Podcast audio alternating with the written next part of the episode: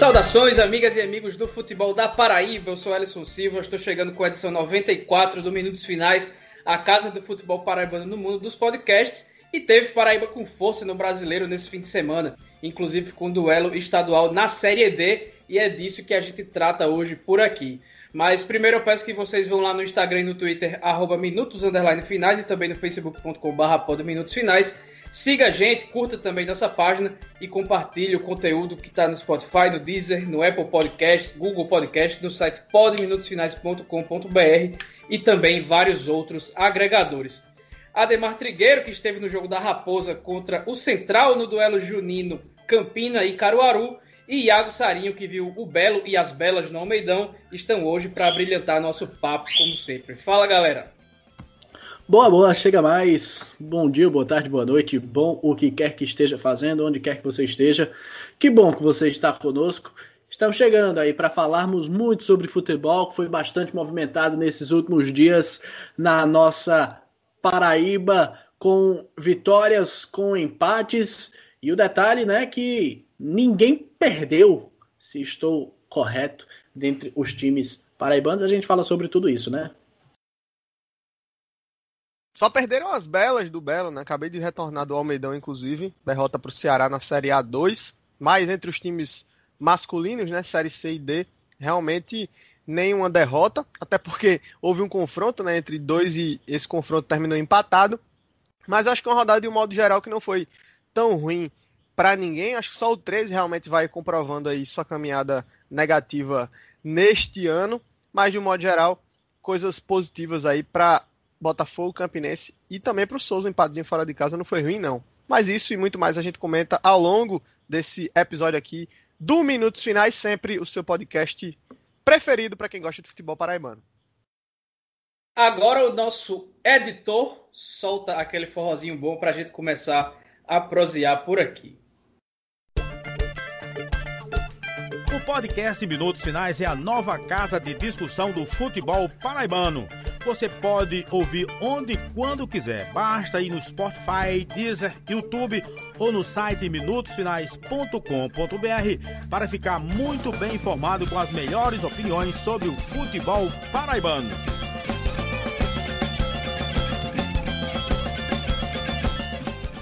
O ouvinte do Minutos Finais segue tendo aquele mamãozinho com açúcar para comprar na loja Chique Chique, referência em produtos com temática nordestina. Usando a palavra-chave da semana, você ganha 15% de desconto e ainda pode conseguir R$ 8,00 de cashback pagando pelo PicPay. Na Chic Chic você encontra copos, canecas, camisas, garrafas térmicas, tapetes, quadros e mais um monte de coisa incrível que a nossa amiga Priscila faz com todo capricho. Então, na hora de finalizar o pedido, use nossa palavra-chave da semana, que é maiorais, porque na próxima rodada da Série D, no sábado, dia 3, tem Campinense e 13 no Amigão. Use a palavra maiorais e leve na hora 15% de desconto. E para ver o que tem disponível, vai lá no Instagram, arroba Oficial, e no Instagram também siga o arroba FutePB, que acompanha todo o futebol profissional, amador, categoria de base, futsal e tudo, lá pelo Rafael. Então segue também o arroba FutePB. Muito bem, a gente começa pela sexta-feira, Iago, porque o Gerson Guzmão deixou todo o Botafoguense com o coração na mão ao tirar da cartola uma formação com três zagueiros e mais um zagueiro de origem jogando como volante. Clayton foi para o jogo no sacrifício e ficou em campo por mais ou menos 30 minutos. O Belo ainda não teve Felipe, que se recupera de cirurgia na região lombar, e entrou em campo com Fred, Daniel Felipe e William Machado na zaga. Na direita, Sávio ganhou a vaga de Rodrigo Ramos e Gabriel Araújo entrou do lugar de Tsunami na esquerda. E logo no segundo minuto de jogo, o Elton Felipe fez um golaço que compensou a carrada de gols que ele desperdiçou também no decorrer da partida. E esse golaço do Elton Felipe foi narrado por Yuri Queiroga na Band News FM de João Pessoa desse jeito. 0 a 0 no placar 2 e 25. Agora a cabeçada de bola foi feita pelo dos Santos. Ela vai voltando com o Juninho. Juninho tem ali à sua frente. O Gabriel Iano prefere voltar o jogo com o domínio do Daniel Felipe. Daniel Felipe para o William Machado, jogando um pouco mais aberto pela esquerda. Agora ele vai tocando pelo meio. A bola bateu ali no Clayton. Soprou do lado esquerdo com Gabriel Araújo. Conexão muito boa feita para o Elton. O Elton escapa pelo lado esquerdo do ataque do Botafogo. Lá vem o Elton. Entra na grande área. Chamou para a perna direita. Bateu pro gol. Golaço!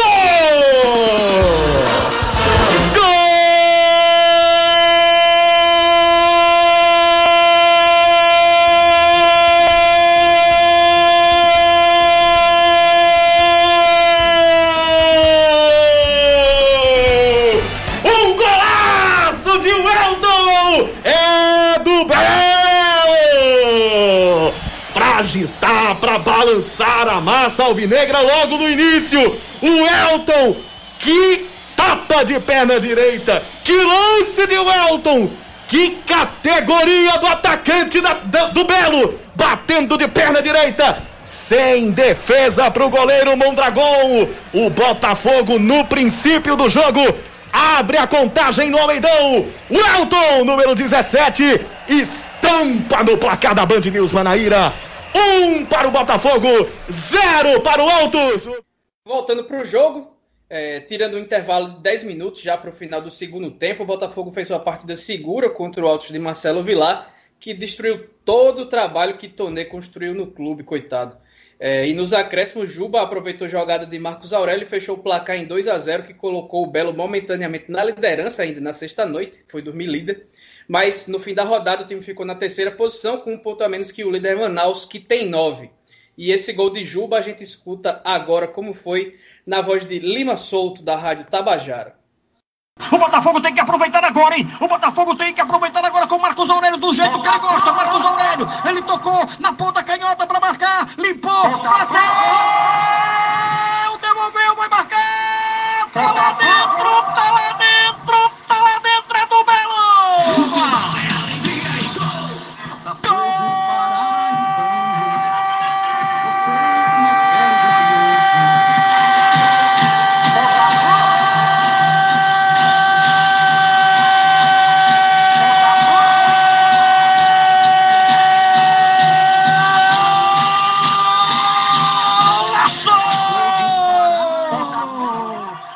pessoal, como é que vocês avaliaram o desempenho e esse novo esquema tático aí que o Gerson Guzmão implantou no Botafogo nessa partida?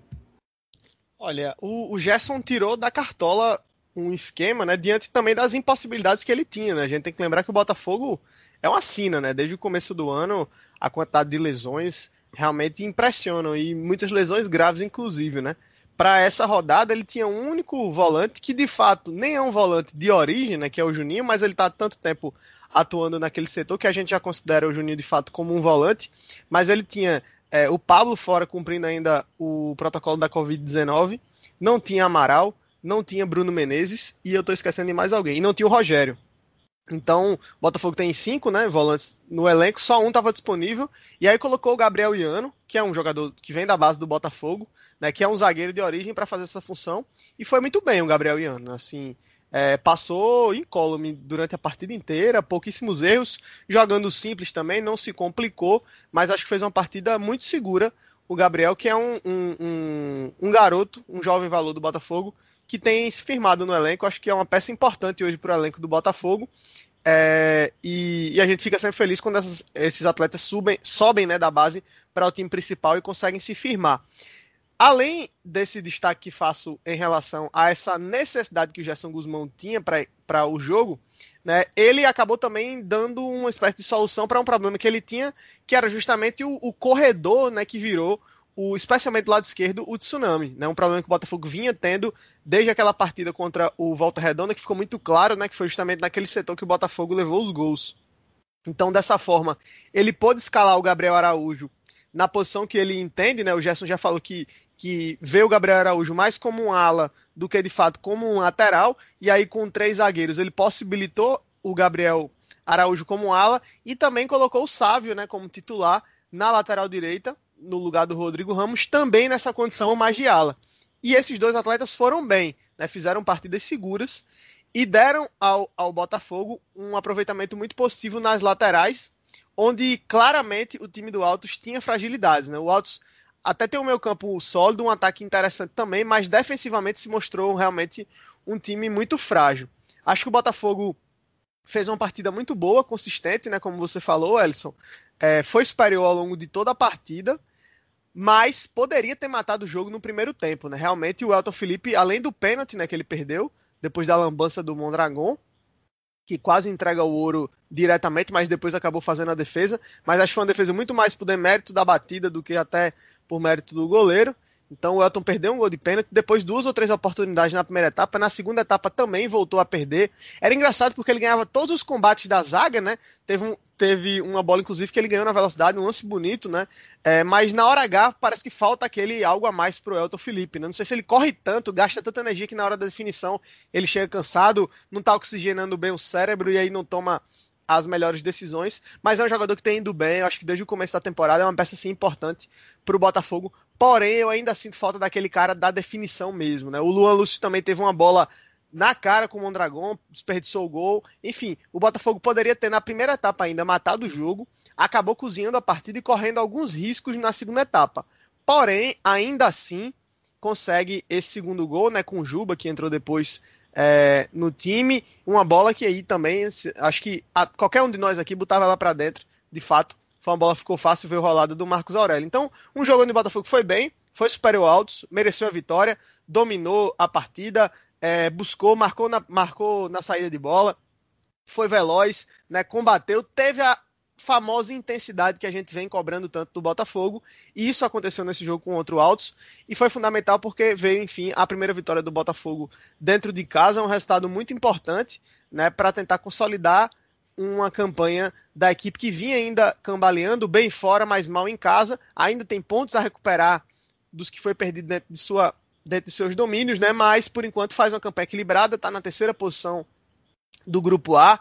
É, claro, tem um bololô danado ali, mas é nesse lugar que o Botafogo quer estar, tá, é nessa região, nesse G4, onde o Botafogo precisa estar ao final dessa primeira fase. Tem muita coisa para acontecer ainda. É, não é uma vitória que resolve todos os problemas, assim também como não era uma derrota que transformava tudo em terra arrasada, né? Mas esse é um time que, apesar de muitas dificuldades, está conseguindo é, ficar bem colocado, se manter bem colocado. E esse jogo especificamente, eu acho que tem muito da mão do Gerson Guzmão. Dessa vez ele acertou bem, desde o princípio do jogo, conseguiu montar a equipe coesa, com muitos problemas, mas um time que funcionou e que foi aguerrido, que buscou a vitória e que conseguiu essa vitória. Pois é, uma vitória importante, né, do Botafogo que volta a vencer na competição e se coloca numa situação muito confortável, né? Fica no G4 num campeonato que tem um grau de dificuldade muito alto, que está muito é, embolado, por assim dizer. É, a diferença, por exemplo, do Manaus, que é o líder, tem nove pontos, para o Ferroviário, que é o sexto colocado, é de apenas dois pontos, né? O Manaus tem nove, o Ferroviário tem sete. Ambos com menos dois gols de saldo. Para a gente exemplificar que realmente é uma competição que, na ponta de cima, pelo menos neste primeiro momento, uma vitória ele coloca lá para cima e uma derrota pode lhe colocar lá para baixo.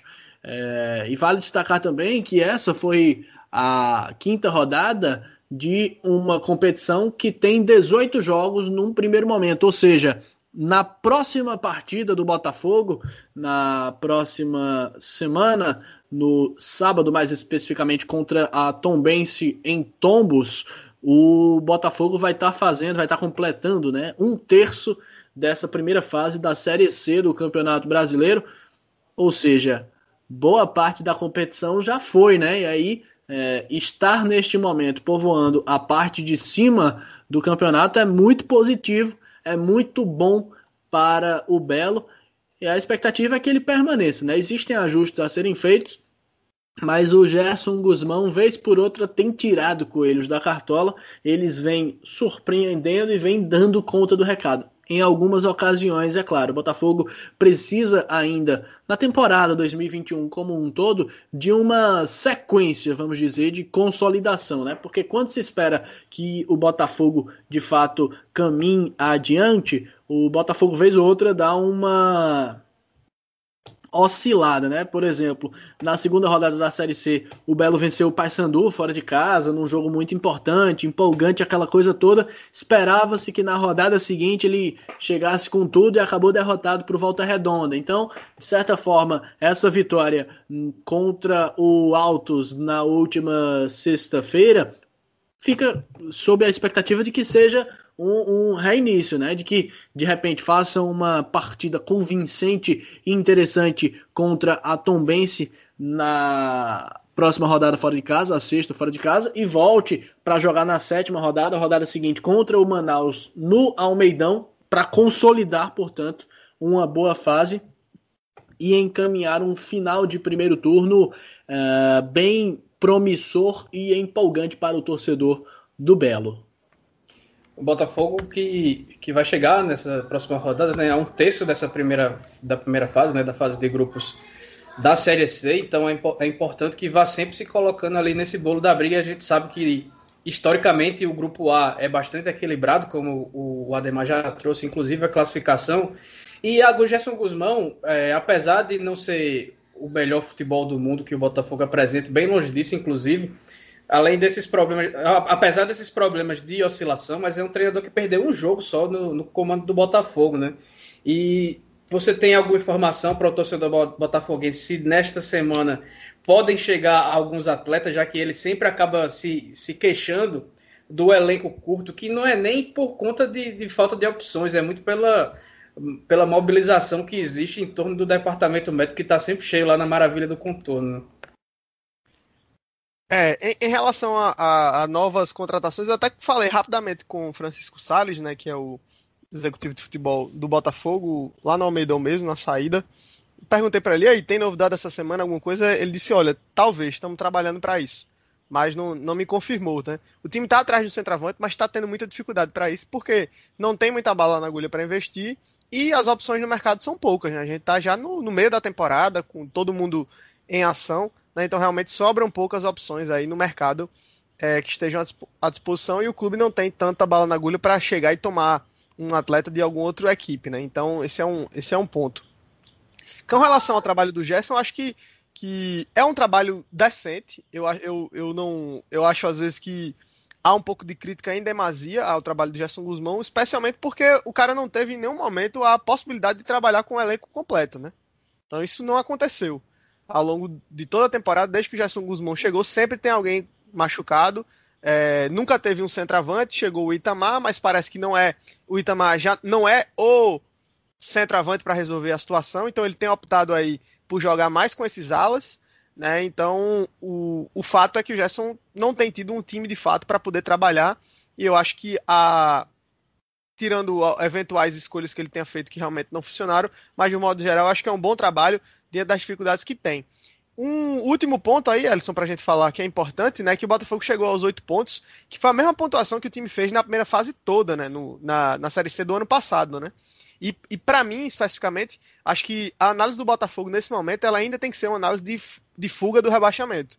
Eu acho que nesse momento, de, de tudo que aconteceu com o Botafogo nessa temporada, das dificuldades financeiras que o clube passa, é, a prioridade ainda é se manter na Série C. É claro que o torcedor quer subir para a Série B, o campeonato está muito nivelado, então não é algo impossível, longe disso. O time está aí na briga, está entre os quatro primeiros, mas eu acho que o, o, parâmetro, pelo menos inicial, ainda é escapar do, do rebaixamento. É, o Botafogo já consegue, né, com cinco rodadas, somar a mesma pontuação que somou em nove pontos no ano passado. Né? Portanto, aí ainda tem mais é, 12 pontos né, para serem disputados para a equipe tentar se consolidar ainda mais aí nessa nesse G4, nesse grupo A, e fazer uma campanha mais tranquila de fuga aí da, da zona de rebaixamento. Hoje está com três pontos né, de diferença em relação a Jacuipense e cinco pontos já para o Paysandu. Jacuipense e Floresta, né, que estão com cinco pontos, o Santa Cruz tem três. Então é, é uma campanha nesse momento que vai sendo positiva nessa primeira caminhada, que eu entendo, aí é uma visão que eu tenho particular, de quem estou acompanhando o dia a dia do time desde o começo da temporada, é de que diante das dificuldades que o Botafogo passa, um elenco reduzido, um trabalho difícil, pouco recurso, acho que o foco inicial é fugir do rebaixamento. Por enquanto, as coisas estão caminhando nesse sentido, mas tem muito, mas muito campeonato mesmo para acontecer e essa série C ela tá muito nivelada, infelizmente por baixo, mas pelo menos está dando emoção aí pra gente que está acompanhando. O, o Sarinho falou uma coisa interessante antes de a gente virar a chavinha e falar da Série D, destacar realmente que essa campanha do Santa Cruz até aqui não merece nenhum destaque, né? É a única equipe do Grupo A que ainda não venceu nessa Série C do Campeonato Brasileiro, tem apenas três pontos conquistados em cinco partidas. Essa semana perdeu uma de suas principais peças, né? Que é o meio-campista Chiquinho, tá se despedindo lá do Santa. Rapaz, sei não, viu? Situação delicada da cobra coral que vai chegando aí praticamente a um terço do campeonato sem ter conquistado uma vitória sequer, amargando a lanterna do campeonato. Difícil para a cobra, viu? era uma, uma tragédia meio anunciada esse Santa Cruz, na realidade, né? Cheio de dívidas, com diversas pendências aí financeiras, sem pagar a turma direito. Ruim para quem deixou... treinador o tempo todo. Trocando de treinador o tempo inteiro, né? Ruim para quem optou ir pro Santa Cruz, né? O Vitinho, por exemplo, que por muito pouco não veio pro Botafogo, acabou recebendo uma proposta melhor do Santa Cruz, mas é aquela, tá no papel que vai receber mais, mas às vezes nem recebe, né? Então, acaba que alguns atletas podem ter arriscado aí, de certo modo, algumas aventuras. Mas essa rodada, por sinal, Demar, acho que nem foi tão ruim para o Santa Cruz, não, né? Porque conseguiu empatar com Volta Redonda. Na verdade, foi um resultado inesperado para o Volta Redonda, né? Que teve tudo aí para assumir a liderança do, do campeonato, mas acabou empatando em casa com o Santa Cruz todo quebrado. Mas é o Santa, né? Ainda tem muita, muita competição para rolar. Acho que é um time que ainda pode escapar. Agora não, não tem mais muito espaço, né, para erro, né? realmente precisa se recuperar de forma muito rápida para não virar o Imperatriz né, do ano passado. O... Para quem está lutando contra o rebaixamento, quer mesmo é que o Santa se afunde, né? A verdade é essa. Pois é, o Santa que tem no seu elenco alguns nomes, por exemplo, como o Breno Calisto, Tá jogando lá no Santa Cruz, tem também o L. Carlos, enfim, tem, tem algumas peças interessantes, né? O Wallace Pernambucano, enfim, tem alguns atletas por lá que tem bagagem, que tem rodagem, né? Fizeram um investimento alto para levar o Wallace Pernambucano e no fim das contas só vai se salvar quando o Pipico retornar para o time e mandar em tudo de novo, porque parece que existe a Pipico dependência lá nas hostes do Arruda, mas antes de ir para a Série D, a gente vai seguir no Botafogo, porque no domingo é, as Belas do Belo entraram em campo também no Almedão para enfrentar o Ceará no jogo de ida das oitavas de final do Brasileiro A2 e mais uma vez perderam por 2 a 1 para o Vozão, assim como aconteceu na fase de grupos. É, logo no começo, Karen abriu o placar para Cearense, que ampliaram com Michele Carioca no fim, da, no fim da primeira etapa. No segundo tempo, com um gol contra de Rai, assim como foi no jogo da, da fase de grupos lá no, Lá não foi da raiva, mas foi um gol contra também, lá no Ceará. O Botafogo acabou descontando e vai jogar no sábado fora de casa, Iago, tentando uma classificação bem improvável contra um time é, que tem uma estrutura muito melhor, não tem nem como comparar, porque o Ceará, por exemplo, é um time que tem o futebol feminino profissional, existe um departamento de futebol feminino, coisa que o Botafogo não tem. Então, é, conseguiu, o Botafogo conseguiu fazer um jogo que foi dominado mais uma vez, mas é, um, é o jogo que dava para fazer, né? Ah, com certeza, né? O, o Ceará é um dos grandes favoritos, não só para o acesso, mas para o título né, dessa série A2. O Botafogo dá um pouco de azar né, no sorteio.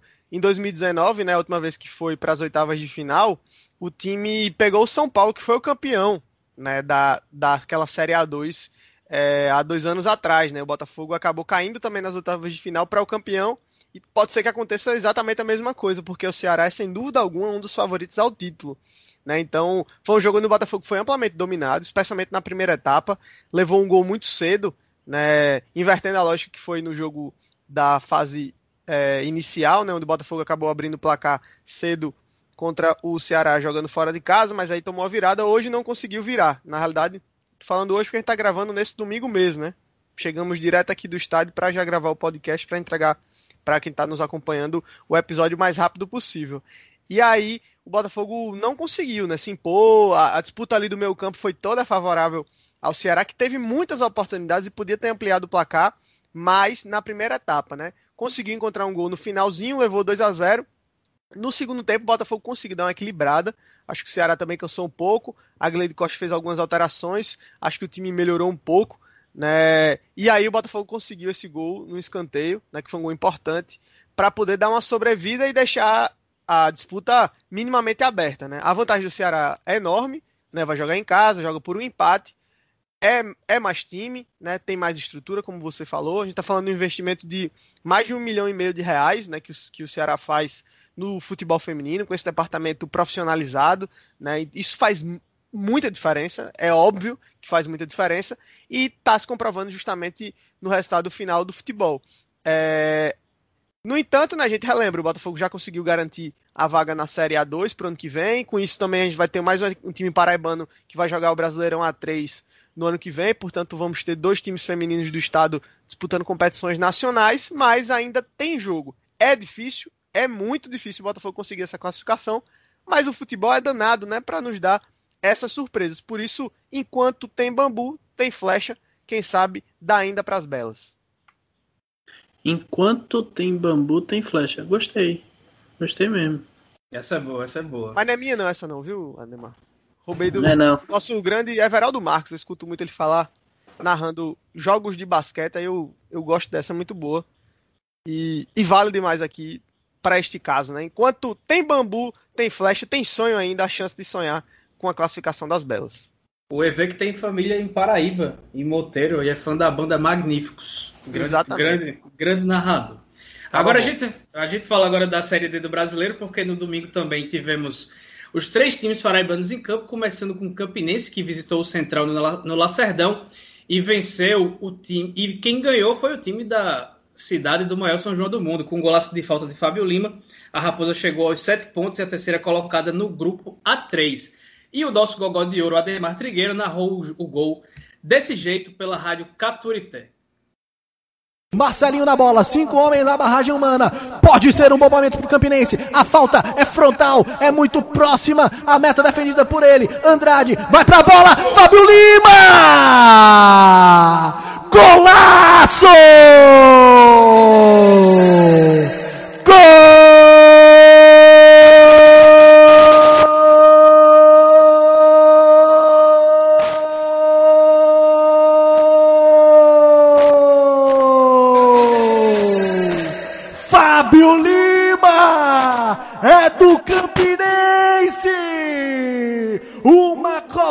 Cobrança de falta de manual. Bateu no canto do goleiro firme, forte com raiva para estufar a rede e inaugurar o marcador. O Campinense sai na frente.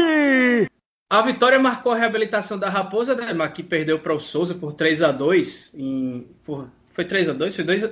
Foi 3 a 2 É, E a Raposa fez uma partida segura e talvez um dos destaques do jogo tenha sido a estreia do jovem goleiro Caio Juan, de 21 anos, que é, entrou no gol do Campinense por conta da ausência de Mauro Iguatu, deixando Danilo, que fal- falhou lá no Marizão, no banco de reservas. E o Matheus Regis, também lesionado, acabou desfalcando a equipe. Parece que é, depois daquele tropeço, daquele vacilo lá no Sertão, o time vai reencontrando seu caminho, né, Demar? Pois é, um, um- sobre o Sertão realmente um vacilo, né? Porque o Campinense conseguiu a virada, que não era nada fácil jogando contra o Souza lá em Souza, e aí acabou fazendo dois pênaltis bobos que permitiram a virada do time sertanejo. Para essa partida de hoje contra o Central em Caruaru, o Campinense teve alguns desfalques importantes, como já foi dito, além do Matheus Regis e do goleiro Mauro Iguatu, também ficaram de fora algumas peças como Edinho Corrêa, que é uma alternativa interessante para o meio de campo, e o Serginho Paulista, que é um atleta que é, entra também como alternativa para a dupla de volantes, ou que numa ocasião mais conservadora pode compor o meio de campo juntamente à dupla Patrick e Rafinha, que abre aspas e diga-se de passagem, que dupla, meus amigos. É, e aí também teve a ausência do Serginho Paulista, além de algumas baixas ao longo da semana, como o Cadu, que pediu as contas, notou que estava perdendo espaço no elenco e se desligou do time rubro-negro.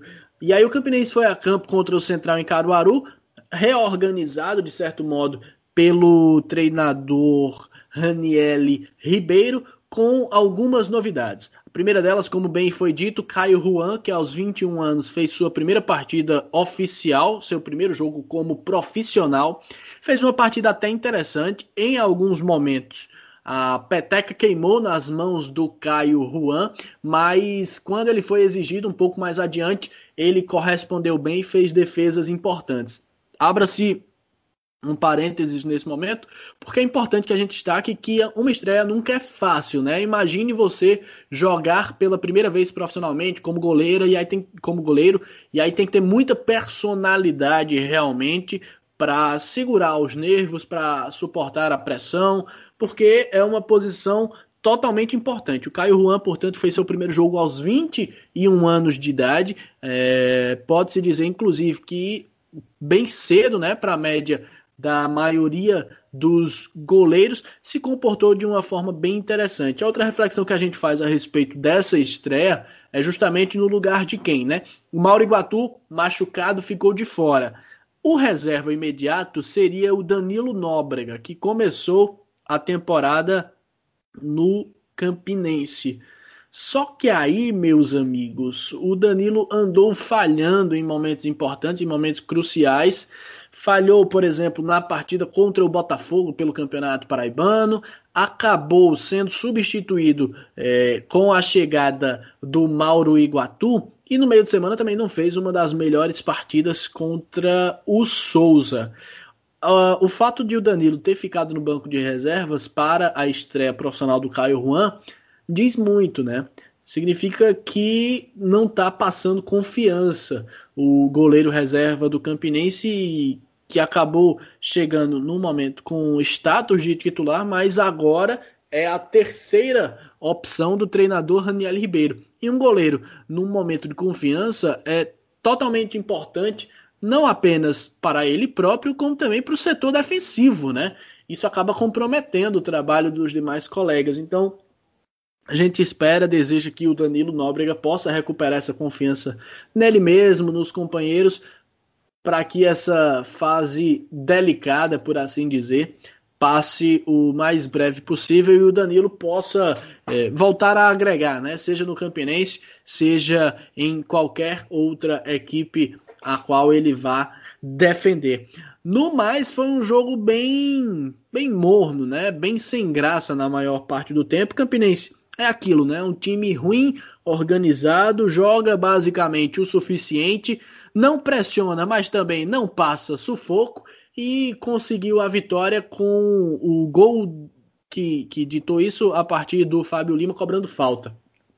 Criou também algumas oportunidades, mas é um time que ainda tem algumas carências, especialmente no setor ofensivo. O Cláudio hoje foi titular, na minha opinião, é um jogador brigador, é um cara que pode até compor o elenco, mas não necessariamente para ser a esperança de gols do Campinense na Série D do Campeonato Brasileiro.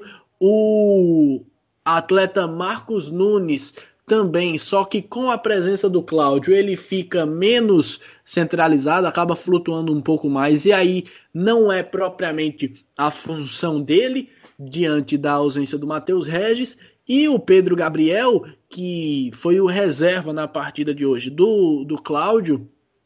Ora, se instantes atrás eu disse que o Cláudio não é exatamente a figura, é, deve ser só uma figura alternativa, para você ser reserva do Cláudio, então você é um pouco mais alternativo que o cara que é alternativo.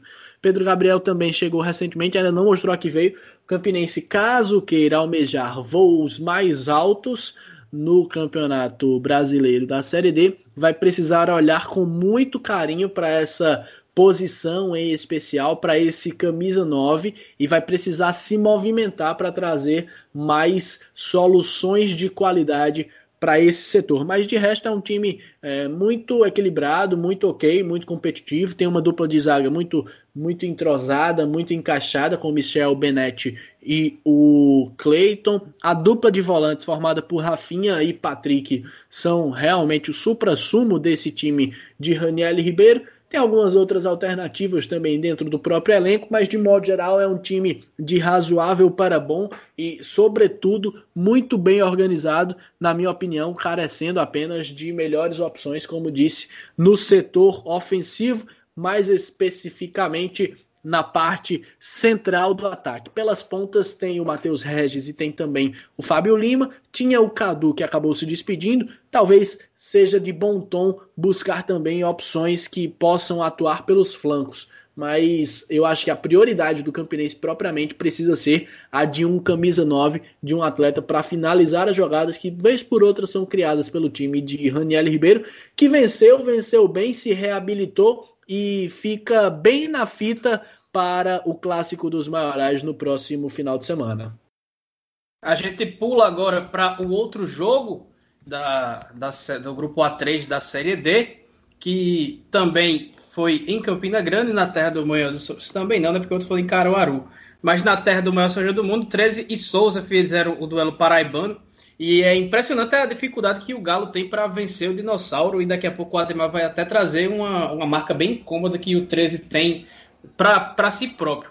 Mas é, depois de um primeiro tempo sonolento e, e, um pouco melhor da equipe sertaneja, que acertou a trave com o Daniel Costa, na segunda etapa o Alvinegro abriu o placar logo cedo, numa cabeçada de Euler Viana, e o Souza empatou logo depois, aos 13 minutos, com um golaço do Daniel Costa, que dessa vez acertou um chute de canhota no canto de João Guilherme, que não conseguiu nem ter reação.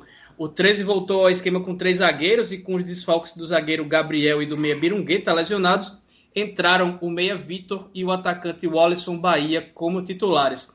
No lado do Souza, Varley barra Juninho no meio campo, que vem mal realmente, e optou por um esquema com três atacantes, deixando na frente o Rodrigo Poti e o Dentinho, que voltou ao time titular, junto com o Almi. O Galo segue sem vencer na Série D e é o sétimo colocado da chave com três pontos, advindos de três empates. E o Dinossauro está na quarta posição com sete pontos, mas é a mesma pontuação do Atlético Cearense e Campinense, segundo e terceiros colocados. Tá certo que foi um jogo difícil, mas se o Galo for esperar jogo fácil para vencer, vai ser complicado, né? Lembrando que se não subir, é, o, o 13 vai ficar só com o Paraibano para disputar em 2022, pessoal. Difícil é virar a chavinha e fazer o torcedor acreditar que esse time tem potencial e capacidade para almejar de fato um acesso, né? 13 que precisa realmente se reencontrar, precisa se reorganizar, porque do ponto de vista do futebol tem muita coisa que precisa ser questionada, né? A primeira delas, eu acho que passa pelo comando técnico. O Tuca Guimarães tem um discurso muito bonito, é muito convincente, parece ser muito conhecedor, mas ainda não mostrou na prática a que veio. Fez hoje seu quinto jogo à frente do comando técnico do 13 e até o momento não conquistou nenhuma vitória. Então é algo a se ver com bastante carinho. É bem verdade que não perdeu as últimas três partidas, mas sob comando do Tuque Guimarães não venceu nenhuma. Segundo, cadê aqueles atletas de primeira linha que a gente ouviu falar dias atrás que estavam por chegar num preço bom, né?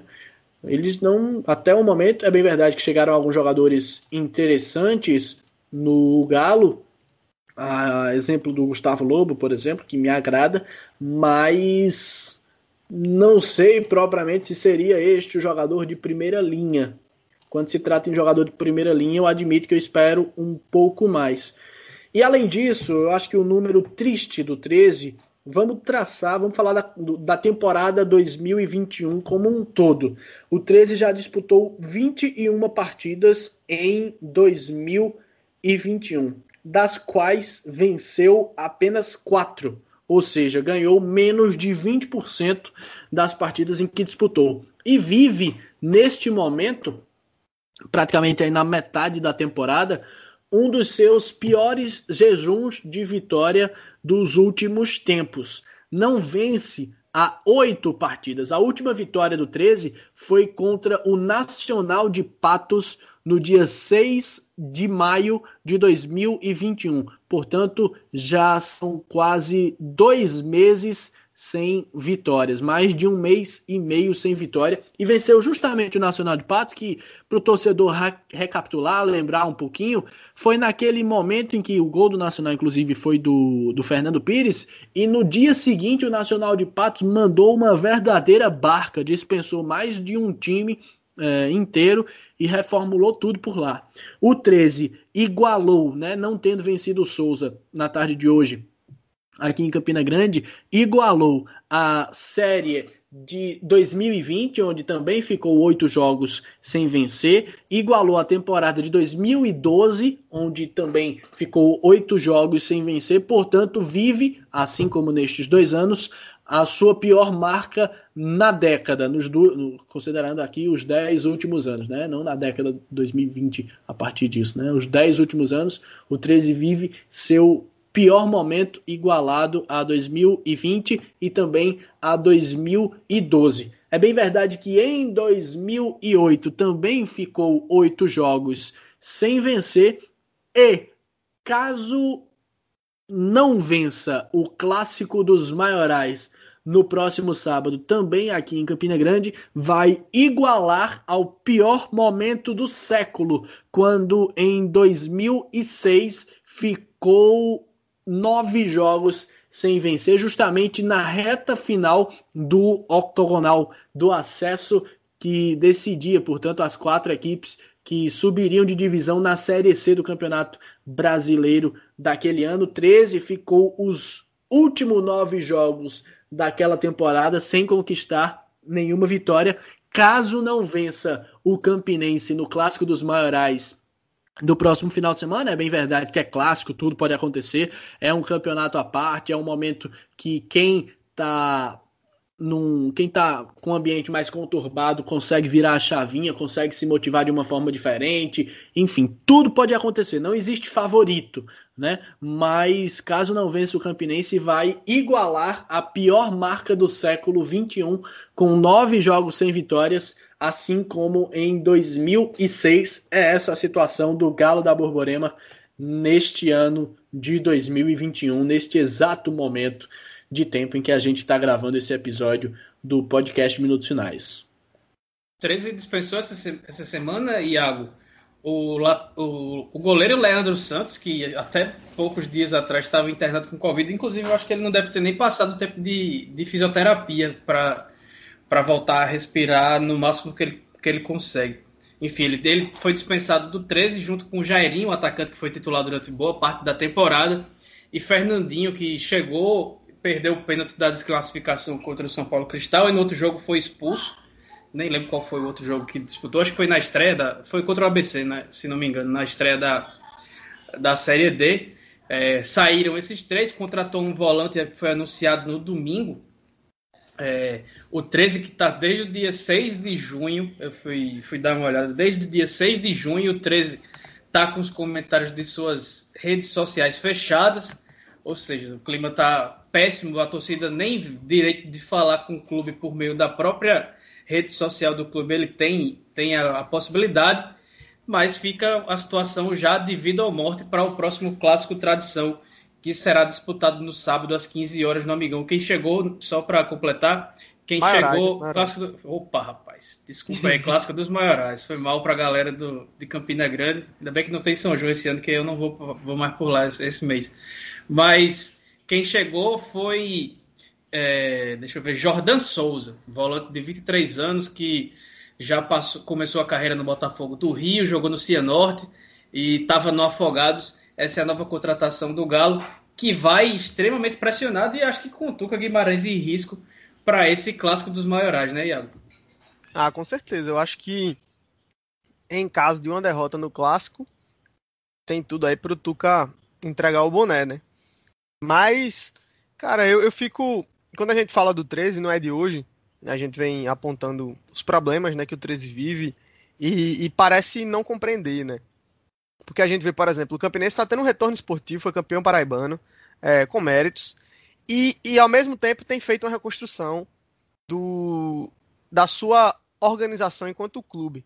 Está muito longe de encontrar um conforto ou de um caminho, digamos assim, positivo, porque o buraco onde havia se enterrado realmente era muito grande, mas por um desses acasos, às vezes o futebol premia né, a boa vontade. Eu acho que é um pouco disso que aconteceu com o Campinense, porque não estava no script o Campinense ser campeão paraibano esse ano. Mas o 13, vendo isso acontecer no seu rival, e vendo o seu rival fazer um ajuste na sua gestão e ainda ter sucesso esportivo, o 13 parece que opta pelo caminho inverso, né? É impressionante como parece que o clube vive é, em uma atmosfera completamente diferente. A gente tem noticiado aí nas últimas semanas, né, o, o time recebendo decisões judiciais para entregar apartamentos que havia alocado, né, que não pagava há 14 meses, né, uma quantidade enorme de, de, imóveis que eram onde os jogadores ficavam hospedados e o clube não vinha honrando com esses custos, que são custos básicos, né, para quem faz futebol. Então, é, a situação no Galo é essa. E dentro de campo não tem como ser diferente. É, e o 3 precisa compreender isso. Enquanto não se organizar, enquanto clube, não vai voltar a ter sucesso esportivo. Se tiver, serão momentos é, isolados, como foi o Campeonato Paraibano do ano passado. O 3 foi lá, foi campeão ano passado, mas o que é que fica desse título para o clube hoje? Né? A situação é, é, de uma iminente desclassificação na primeira fase da Série D e de um 2022 sem segundo semestre. O 13 jogando só o Campeonato Paraibano, né? Sem fonte de renda estabelecida. E se não fosse o torcedor que tem ido muito bem na, na time mania, garantindo o 13 numa condição muito favorável na loteria esportiva nacional, a situação do Galo seria ainda pior. Né? Então, a minha reflexão aqui hoje no, nesse episódio do Minutos Finais é muito menos sobre o futebol que o 13 vem apresentando, porque acho que a gente já esgotou, de certo modo, a pauta nesse sentido. É um futebol de baixa qualidade, não é de hoje. Muda-se, mudou-se, optou-se lá no começo pelo Marcelinho Paraíba, é, segurou o Marcelinho até onde dava, e aí tira o Marcelinho, traz o Tuca em meio a uma decisão. O cara não consegue a classificação, o time não tem melhoras, manda os jogadores que ousaram opinar em relação a, aos desmandos que a direção vinha tendo com eles, ao não pagamento dos seus salários, manda todo mundo embora, a lei do silêncio, bloqueia a opção de fala dos torcedores nas redes sociais, como você trouxe aqui, Alisson. Enfim, é, é uma verdadeira é uma verdadeira é, odisseia de problemas, né? É isso que vive o 13. E, a, e é uma recorrência de práticas que são pouco são pouco democráticas em relação ao torcedor, em relação aos próprios atletas, né? E isso se reflete também na gestão. Então, acho que nesse momento a minha grande preocupação é com a instituição 13 Futebol Clube, que eu acho, vejo a passos largos para uma situação ainda mais grave do que a que está, porque não há nenhuma medida, pelo menos não há nada que a gente consiga observar, porque as coisas também no clube são trancafiadas a sete chaves, e aí não é culpa do, do, dos profissionais de comunicação que lá trabalham, porque a gente sabe que tentam fazer um trabalho, mas às vezes não, não conseguem porque nem é permitido. Então, eu realmente lamento pela situação do 13.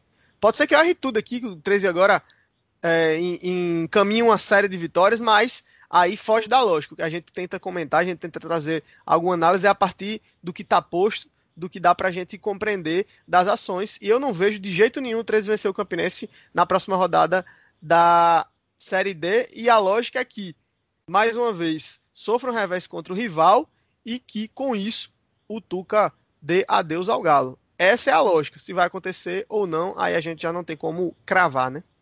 E que, diga-se de passagem, é... é uma lógica que a gente pode até questionar. Por que o estopim, e a gente está aqui claro, tratando de uma forma bastante especulativa, mas porque o estopim teria de ser justamente a, o clássico né? Para alguém que vem de uma série de cinco jogos sem vencer. Um, um, um, treinador que chegou com uma solução e que não venceu nenhuma de suas cinco partidas, né? Porque é, o trabalho do Marcelinho estava sendo feito por aí também. É, não tinha de fato um desempenho que agradasse, tinha lá suas dificuldades também, muito por causa do ambiente, é, muito por causa da, da conjuntura na qual estava enquadrado. Por que é, Tuca Guimarães e não Marcelinho? Né? Já que o Tuca Guimarães não mostrou nada até o momento. Ou será que o torcedor do 13 está satisfeito com o desempenho do Galo sob comando do Tuca Guimarães? Vamos para o Tuca Guimarães, né? Foram cinco jogos. Primeiro feito do Tuca Guimarães foi empatar com o São Paulo Cristal e ficar fora da semifinal do Campeonato Paraibano. E aí, na Série D do Campeonato Brasileiro, o 13 não conseguiu vencer adversários pelo menos, pelo menos vencíveis, né? Nada de outro mundo. O 13 empatou com o Souza dentro de casa. O 13 empatou com o Central de Caruaru dentro de casa. O Central, o mesmo que perdeu para o Campinense, né? Sob seus domínios. O 13 jogou contra o Central em casa, empatou. Ou seja, o Central, o Central ficando sempre à frente do placar. E do outro lado, o, o Campinense foi jogar contra o Central no Lacerdão e conseguiu a vitória sem fazer maiores esforços e com um time bastante modificado, né? O 13 que empatou também contra o Atlético Cearense fora de casa, e é bem verdade que o Atlético Cearense tem feito uma campanha bem acima da média, e o 13 que perdeu para o ABC de Natal na primeira rodada dessa Série D. ABC de Natal este, que é líder do, do grupo, né? Conheceu nessa quarta rodada. A primeira derrota estava com 100% de aproveitamento, mas que no meio de semana, por exemplo, acabou perdendo a decisão do Campeonato Potiguar para o Globo. Ou seja, não é também nenhum time imbatível. O Globo este que, diga-se de passagem, está sem divisão. Não é nenhum time imbatível o time do ABC. E o 13 não conseguiu nenhuma vitória contra essas equipes que elenquei agora. Quer dizer, realmente o 3 de Tuca Guimarães, né? Realmente tem muito mais por se refletir. Eu não sei por que aguarda-se, é, de certo modo, por um resultado ou por alguma situação no clássico dos Marais. Aí vamos cogitar que o 13 consiga uma vitória contra o Campinense no clássico dos Marais. O trabalho do Tuca tem embasamento para ser mantido? Vai significar que está tudo bem? Não pode ser. Enfim, eu tenho minhas ponderações e minhas ressalvas nesse sentido. No sábado, dia 3, além de Campinense 13, pela quinta rodada da Série D, a gente tem Tombense e Botafogo pela Série C e Ceará e Botafogo pelo Brasileiro A2. No domingo, fechando, fechamos a agenda dos paraibanos com Souza e Central no Marizão. Um duelo que uns 20 anos atrás, meus amigos, seria um pau, viu? Porque era Varley contra Júnior Baiano é, atacante e zagueiro de primeira categoria que estão agora na área técnica, cada um de seus clubes. E vocês sabem que a repercussão disso vai ser no minutos finais da semana que vem. Por enquanto, a gente fica por aqui, agradecendo a você que nos acompanha e todo mundo que indicou o podcast essa semana no Twitter como fonte de informação e opinião sobre o esporte no Nordeste. A gente fica muito feliz porque a gente se esforça bastante para trazer o melhor que podemos para vocês. Então, escutem aí no Spotify, no Deezer, no Apple Podcast, no Google Podcast, no site podminutosfinais.com.br. Siga a gente no arroba minutos finais no Twitter, no Instagram. Curta a página é, do facebook.com.br podminutosfinais. É, se cuidem, usem máscara, tomem vacina. Lembre seu tio ou sua avó de tomar a segunda dose, porque é necessário para completar o ciclo de imunização. Então, é isso. Um abraço e até a próxima.